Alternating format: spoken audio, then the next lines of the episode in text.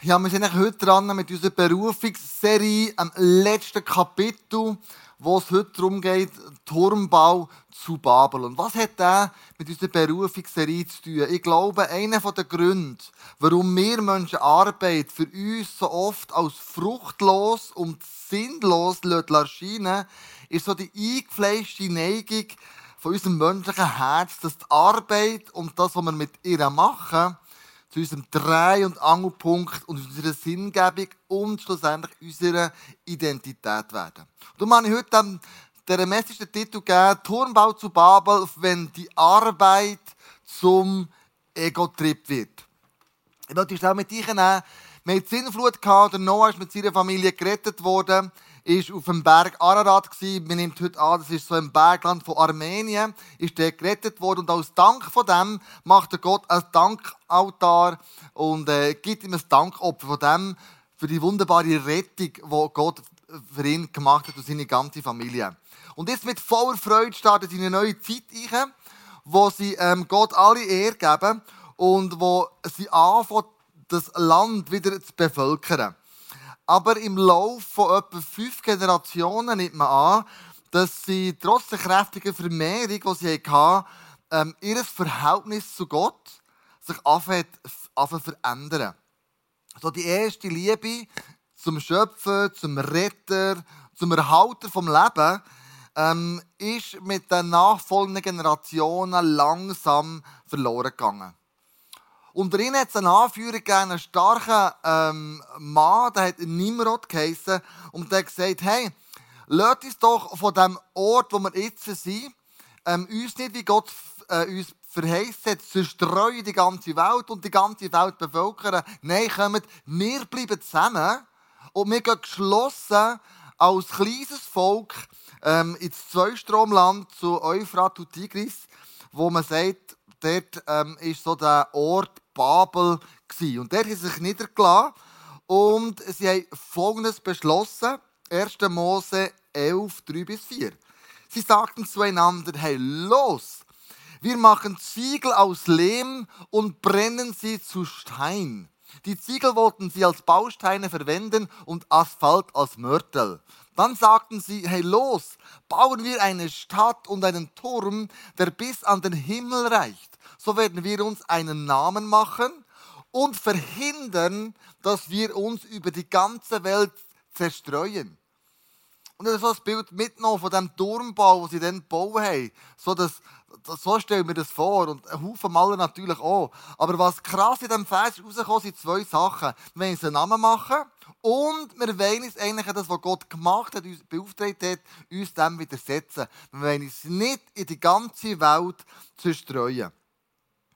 Offenbar hat man damals eine Methode entwickelt, wo man neue Baumaterialien herstellen konnte, wie Ziegelbrunnen, Asphalt aus Mörtel.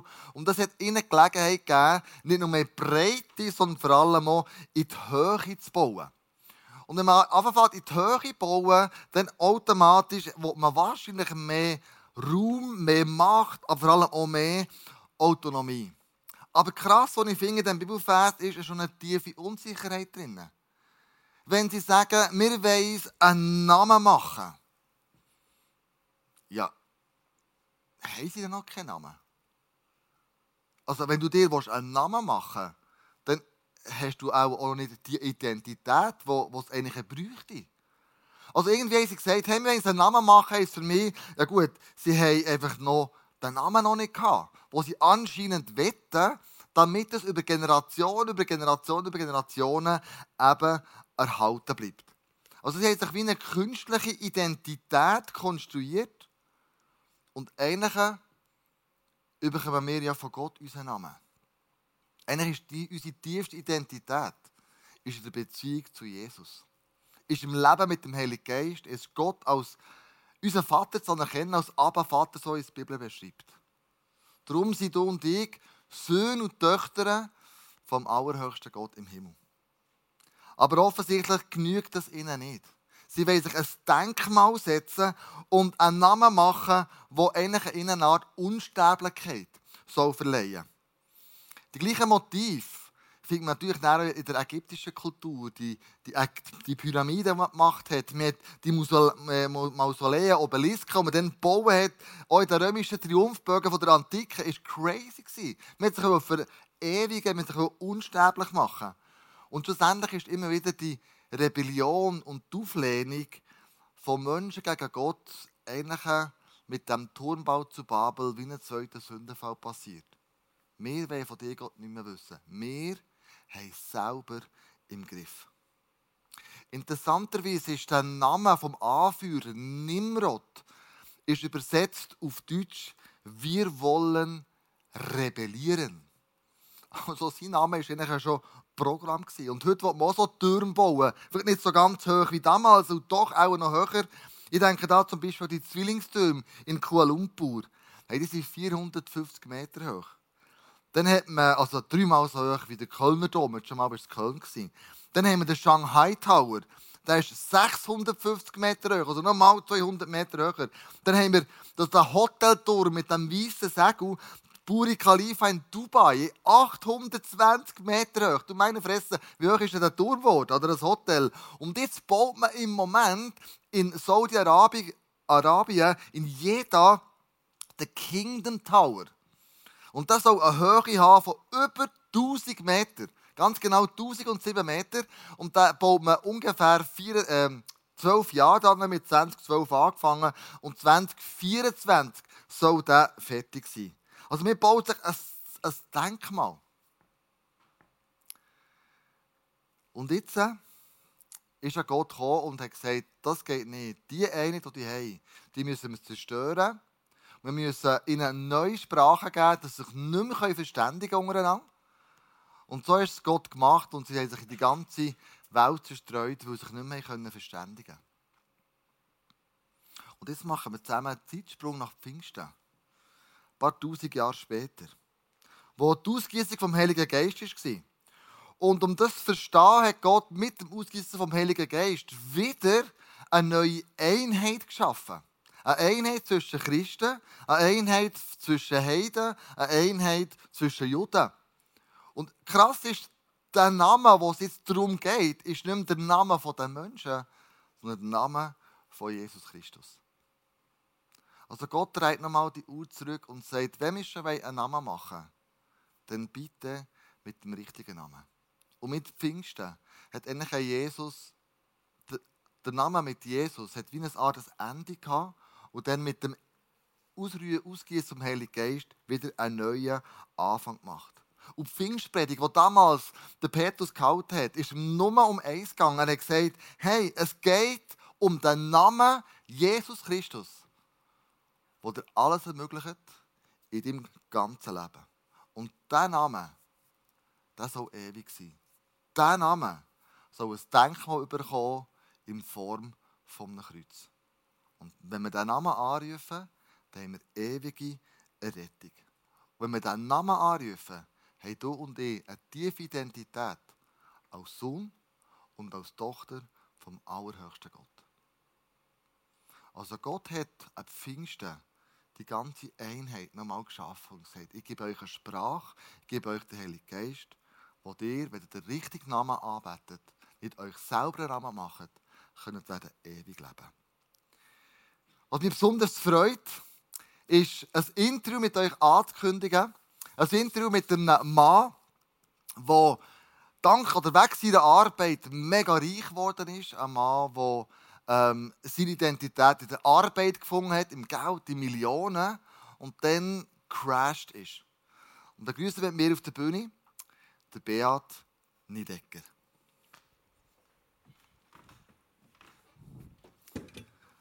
Da kommst du nachher zu humpeln, Beat. Das ist eine neue Operation.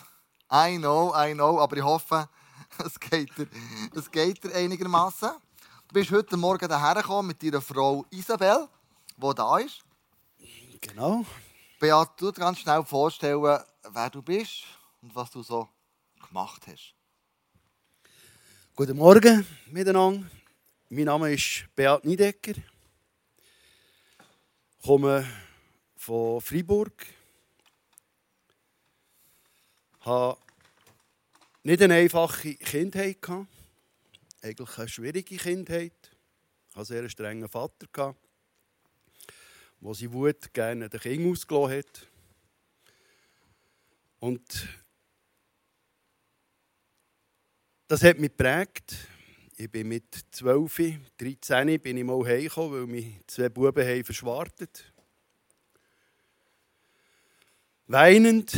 Und mein Vater hat mich dann richtig verschwartet und hat gesagt, ich sage dir eins, es braucht sechs für dich zu verschwarten.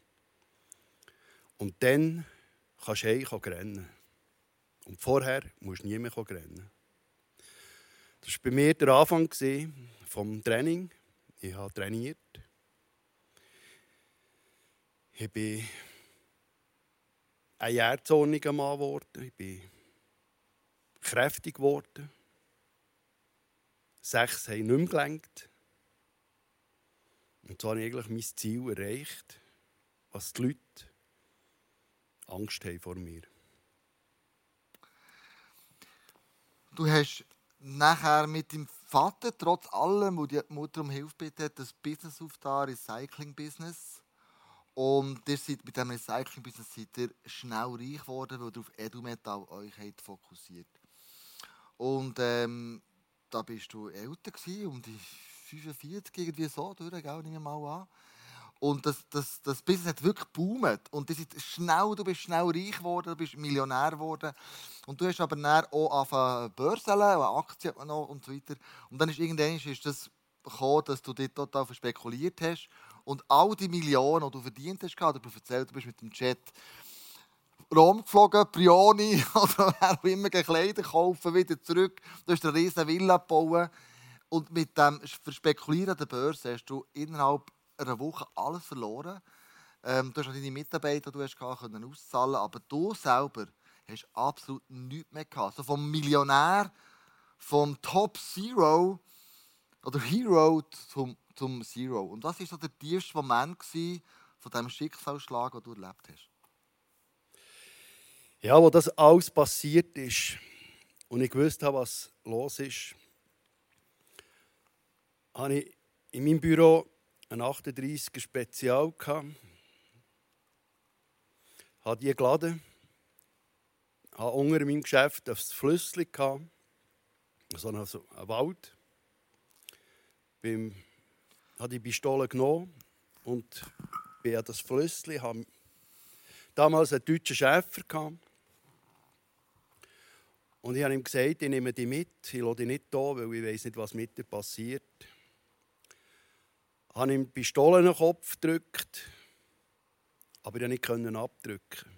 Ich habe die Pistole in meinen Mund gestoßen und der Hund hat seinen Kopf auf meinen Schoss da und habe die Tränen gesehen von dem Hund, wie die läuft. Und so konnte ich einfach nicht abdrücken und habe das nicht übers Herz gebracht und habe ihm gesagt, gut, ich höre, wir werden das überstehen. Ich weiß nicht wie, aber wir werden es überstehen. Nach dieser Zeit ähm, bist du nachher obdachlos geworden, du hast alles verloren, das ganze Geschäft, Villa verkauft, alles zusammen. Schuldenberg, ein riesiger Schuldenberg. Und du hast mir erzählt, du bist nachher, hast drei Jahre im Wald gelebt, als, als Obdachloser.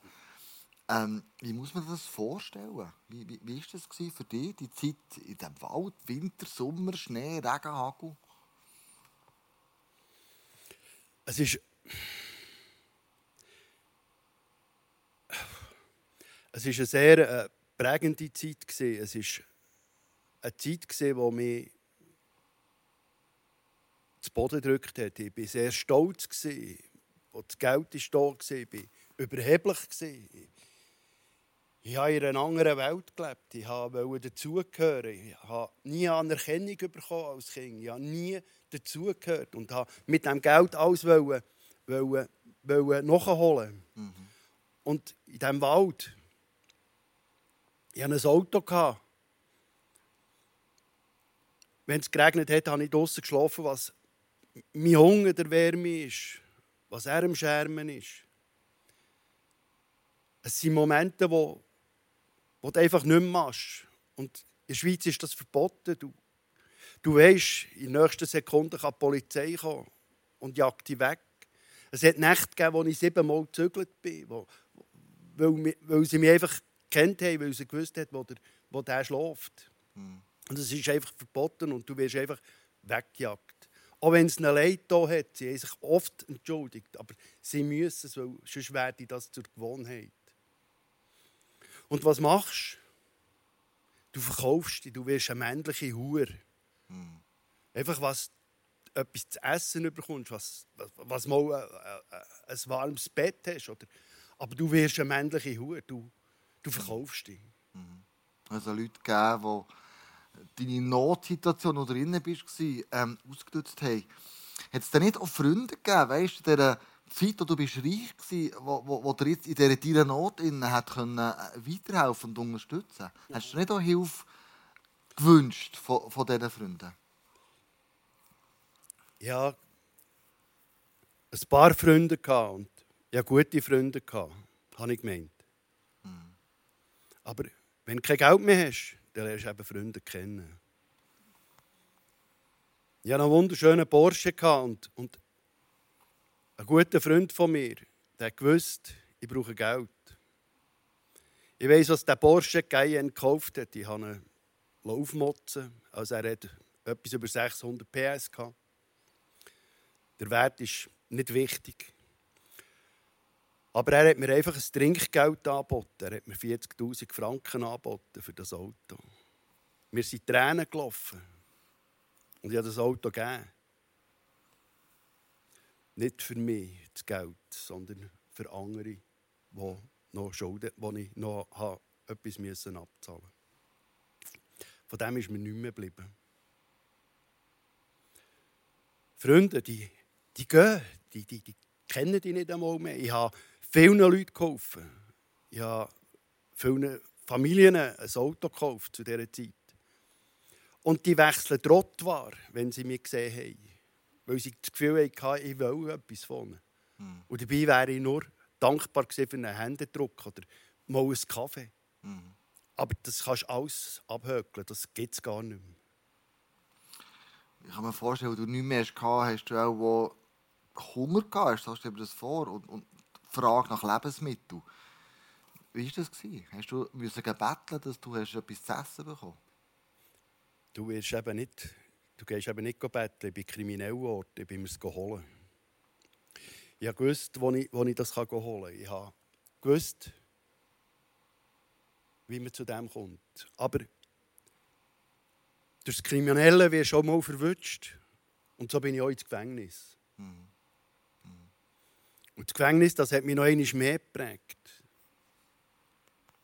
Aber nach dem Gefängnis bin ich nachher so halt durch meine männliche Hure zu einem Wohnwagen gekommen, der zu war, weil die Saison abgelaufen ist, konnte ich nachher auf einen Campingplatz in einen Wohnwagen. Und dort ist eigentlich, du hast ein Dach über dem Kopf, aber du hast auch keine Heizung, du hast keine Dusche, nichts.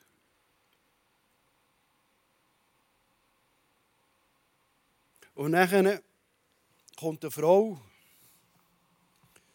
kommt eine Frau zu dir und fragt dich, ob sie beten darf.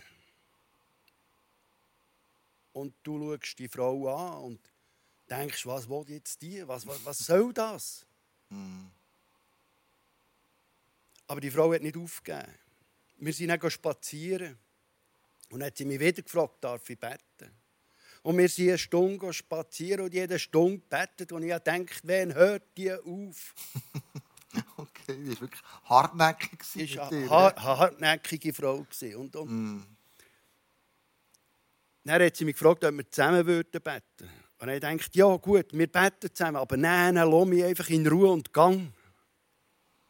Und sie ist gegangen, aber ja, nur fünf Minuten. Dann ist sie mit einem Buch gekommen. Die Hütte. 387 Seiten. Ich habe gesagt, du kannst das Buch wieder mitnehmen. Ich lese das nicht. Ich habe noch nie ein Buch gelesen. Es war nicht genug, es ist noch ein zweites Buch geholt. Was war denn das zweite Buch, das du noch überwohnen bekommen für, Einfach für äh, jeden Tag ein Bibelvers. Ja. Und das lese ich noch heute. Das ist jetzt vier Jahre her. Und das lese ich noch heute. Jeden Tag. Hm. Bei diesem Buch «Die Hütte» geht es darum, dass es ist auch ein deine Geschichte irgendwo. Der Mac hat auch einen brutalen Vater ist abgeschlagen worden ähm, und dann lässt Gott ihn ein Wochenende, ähm, so ist es beschrieben im Buch. Und ähm, du hast das Buch, hast du mir erzählt, echt gelesen. Du hast sogar Kerzen angezündet Nacht, das hast du weiterlesen. Und, und dann hast du das Buch gelesen und, und dann hast du eine Begegnung mit Gott. Kannst du ein bisschen näher erzählen, wie, was da ganz genau abgegangen ist? Es ist Winter, es ist kalt, ich weiss. Und wie ist das abgegangen? Jawohl, ich habe das Buch nicht gelesen, ich habe es gelebt. Und es hat eine Zeit gegeben, wo, wo ich enorm kalt hatte. Und wir hatten nicht viel Platz. Und ich habe zu Gott geredet und gesagt, ich habe so unwahrscheinlich kalt, ich kann mich nicht erwärmen. Und ich kann euch sagen, ich kann euch sagen, die Hang, den ich gespürt habe, und ich habe überall geschaut, es war niemand da. Aber die Hang, die auf meinen Rücken ist und wo mir so eine Wärme gegeben hat, hm. ich habe das lauter Wasser gerannt, weil ich gewusst habe, es ist Gott, der mir die Hang auflegt, was ich warm habe. Hm. Ich könnte mir vorstellen, dass das Gefühl von Wärme das eine war, aber weißt du, die Vergebung und die, die Annahme als sein Kind, wie hast du das erlebt? Es ist auf dem Campingplatz hat es einen See gehabt und, und ich bin an diesem See und dort hat so einen, einen Steg gehabt und ich wollte das erleben, mit Gott, mit Jesus die Sterne anzuschauen. Und ich habe es erlebt. Weil die Wärme und die Liebe, die hat mich nicht mehr gehen mhm. Also ich hätte nicht irgendwo einen Einbruch machen. Ich hätte nicht irgendwo das Essen klauen Das ist unmöglich. Mhm. Das Feuer hat in mir innen brennt. Und, und, und, aber ich habe von nichts nichts kennt, ich habe die Bibel nicht kennt. Ich, habe, ich, ich bin, in, nachher bin ich mal in einen, Gottesdienst und weil mir die Frau gesagt hat, ich soll mal in einen Gottesdienst gehen und bin, habe das gemacht und hat der dann angerufen und gesagt, ich gehe nicht mehr, weil das sind Heuchler. Mm. Das sind Heuchler, das will ich nicht. Okay. Aber dann jemanden lernen kennen, wo mir das Ganze ein besser erklärt hat, der Peter Bob wo, wo mir das Ganze hat ein erklärt von, von, von, von, von Götzendienst und das Ganze. Und dann Peter hat ich am liebsten auf die Schoss gehockt, wie ein kleiner Bub, und hat dem stundenlang zugelassen. Mhm. Und der hat mir so Sachen beigebracht. Oder? So die ersten, die ersten Schritte jetzt als, als neues Kind von Gott in dem Sinne. Genau. Ich habe einen Bibelvers mitgenommen, Römer 8, 22. Das heißt, Gott spricht jeden von seiner Schuld frei und nimmt jeden an, der an Jesus Christus glaubt. Nur diese Gerechtigkeit lässt Gott gelten. Du hast Leute abgeschlagen, du hast Schuldenberg, hast du gesagt, immer noch. Ähm, hast du das Gefühl, dir ist vergeben worden? Deine Schuld ist durch Jesus tilgt worden? Da bin ich heute 100% sicher. Weil es hat. Ja, es ist vor. Äh, vielleicht vor einem Jahr, als ich, als ich mit meiner Frau unterwegs war, einen Anlass. Und dort waren zwei junge Gielen, die mich halt kennt haben. Und ich habe die zwei Gielen in die Arme genommen beim Begrüßen. Und dann kommen die zwei zu mir, glänzige Augen, und sagen: Beat, Wir haben zehn Jahre so Angst vor dir. Und du nimmst uns jetzt einfach in die Arme. Wie, wie schön ist das jetzt? Also Gott hat nicht nur mich verändert, er hat auch mein Herz verändert. Von dem Brutalen, von dem Jährzornigen. Zu einem weichen Kern, zu einem weichen Herz gemacht. Also er ist noch nicht fertig. Mhm. Also ich, ich, habe schon noch Momente, wo ich zu catchen habe. Aber ich sage mir jeden Tag, das, was er angefangen hat, das wird er zu Ende führen. Amen. So ein gutes Schlusswort. Was er angefangen hat, wird er zu Ende führen. Wenn ich so die anschaue, ist für mich immer so, eine Realität. Gott ist immer noch am Werk. Gott ist immer noch dran. Gott tut immer noch. Immer, noch. Immer, noch. immer noch. Ich denke, nicht gegen all unsere Therapien und Therapeuten, die wir haben, die, die finde ich super, was die für eine Arbeit machen. Aber was du erlebt hast, habe ich manchmal das Gefühl, bin ich mit 1000 Therapiestunden nicht her. Nicht. Also eine Berührung von dem Gott im Himmel, mit dieser Hang, wo du merkst, das ist einerseits Wärme, andererseits Annahme, Vergebung, Liebe, äh, finde ich faszinierend. Und du lebst das und man sieht, dass du bist ein ja, ein lebendiges Zeichen, dass Gott immer noch wirkt. Ich möchte dir von ganzem Herzen Danke sagen für deine Offenheit, deine Ehrlichkeit. Und ich möchte bitten, für uns alle zusammen, die hier im Livestream dabei sind, die Gotteserfahrung auch, auch zu machen, einzuladen in eine lebendige Beziehung mit, mit Jesus, in eine lebendige Beziehung mit dem Gott im Himmel. Und einzuladen zu sagen, ja, ich habe ein paar Sachen meinem Herzen. Ich habe ein paar Sachen im Leben, die ich merke, ich würde das gerne dir Gott heute Morgen hergeben. So wie das der Bea gemacht hat. Und ich möchte dich bitten, mit uns zu beten. Und den Schritt, wie du ihn gemacht hast damals, auch mit uns zusammen zu machen. Und ich schließe das Gebet dann nachher ab. Jesus, ich danke dir. Ich danke dir für deine Anwesenheit. Ich danke dir für deine Liebe, für deine Grosszügigkeit. Und ich danke dir, was du jedem Einzelnen am Livestream, hier auf der Bühne, die, die hier sind. Es gibt Situationen, es wird einen Moment geben, wo ihr vielleicht zweifelt und so. Aber vergesst eins nicht. Ihr könnt eure Hand ausstrecken. Und ich kann euch versprechen und zusagen, Gott wird sie nicht gehen.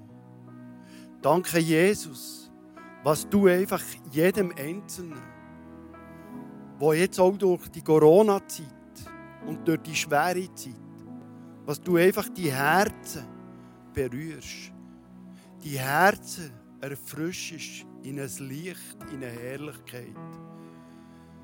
Was du einfach die Standhaftigkeit von dem Glauben, von dieser Hoffnung, von dieser Liebe in jedem Einzelnen festigst. Und was einfach das ICF Bern darf im Überfluss, im Übernatürlichen wandeln darf. Vater, ich danke dir für deine Liebe, für deine Herrlichkeit. Danke, danke. Amen. Ja, Jesus, ich danke dir für das Zeugnis von Beat. Danke dir, dass du ihn auf eine wunderbare Art und Weise gebraucht hast, dass du ihn so verändert hast. Das ist unglaublich.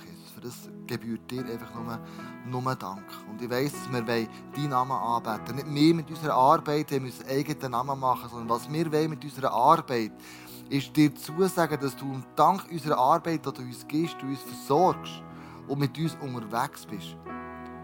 Und Jesus, wenn ich den Beat anschaue, dann weiss ich, wer du frei machst, ist wirklich frei.